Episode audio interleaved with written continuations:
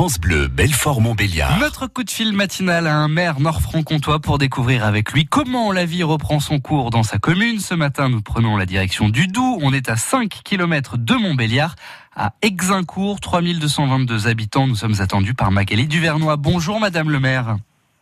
Euh, Bonjour à vous. Alors, ma traditionnelle question qui ouvre ce rendez-vous, Madame le maire, comment allez-vous à titre personnel? Écoutez, très bien, parfaitement bien. Et comment vont les Exincourtois?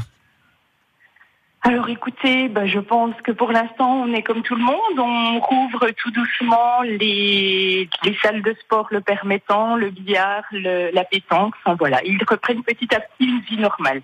Vous venez de prendre vos fonctions de maire, vous avez été élu dès le premier tour le 15 mars dernier.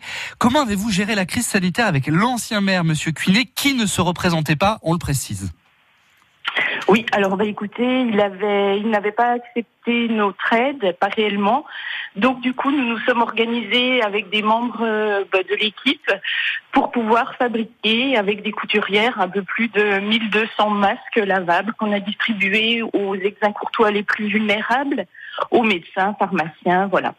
Vous parlez justement À de la, une autre petite contribution. vous parlez justement de la distribution euh, des masques. Il y en a dont il y a certaines communes qui proposent euh, une deuxième vague de distribution. Est-ce que c'est le cas également à Exincourt Alors nous avons à Exincourt notamment revu avec des masques FFP2 pour protéger plus particulièrement la crèche, les enseignants, euh, les médecins, voilà, exposés. Nous avons proposé plutôt cette, ce deuxième type de masque Vous avez personnes bien concernées. Vous avez été élu, Madame le maire, avec un programme, des idées, des projets.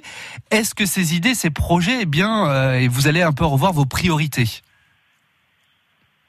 Alors, bah, pas vraiment, parce que par exemple, au niveau du, du programme, j'avais mis en avant notamment les commerces et l'artisanat. Et je pense qu'alors si, euh, enfin, le, le développement ne sera peut-être pas celui qu'on avait espéré, mais sera vraiment un programme de soutien. Je pense que nous garderons comme priorité, par exemple, l'aide au, au commerce et, à l'artisanat. C'est ce que va faire également Montbéliard, à côté de vous. Euh, Marie-Noël Oui. Biguinet l'a dit. Vous, ça va se traduire comment, cette aide, justement, aux commerçants? Alors, ça va traduire déjà la faire participer, par exemple, sur la plateforme qui existe déjà, j'aide-mes-commerçants.fr. Ça va être la création, donc nous n'avions pas de site euh, Facebook, de réseaux sociaux, avec euh, une action, un programme, c'est un jour un commerçant ou un jour un artisan pour les mettre en avant. Et puis voir avec eux s'ils sont d'accord pour euh, former un petit peu une association des commerçants pour qu'on puisse plus facilement échanger. Eh bien, merci beaucoup, Madame le maire. Je vous souhaite une belle vous, journée. Prenez soin de vous. Merci, pareillement. Belle journée. Merci, à vous, très belle journée. À très bientôt, Magali. Duvernois, maire d'Exincourt. Belle journée. Demain, nous partirons à Val d'Oie. Dans moins de deux minutes, la relance éco, notre nouveau rendez-vous sur France Bleu Belfort Montbéliard. Ce matin, avec Soline Demestre, on va s'intéresser au, au métier de paysager.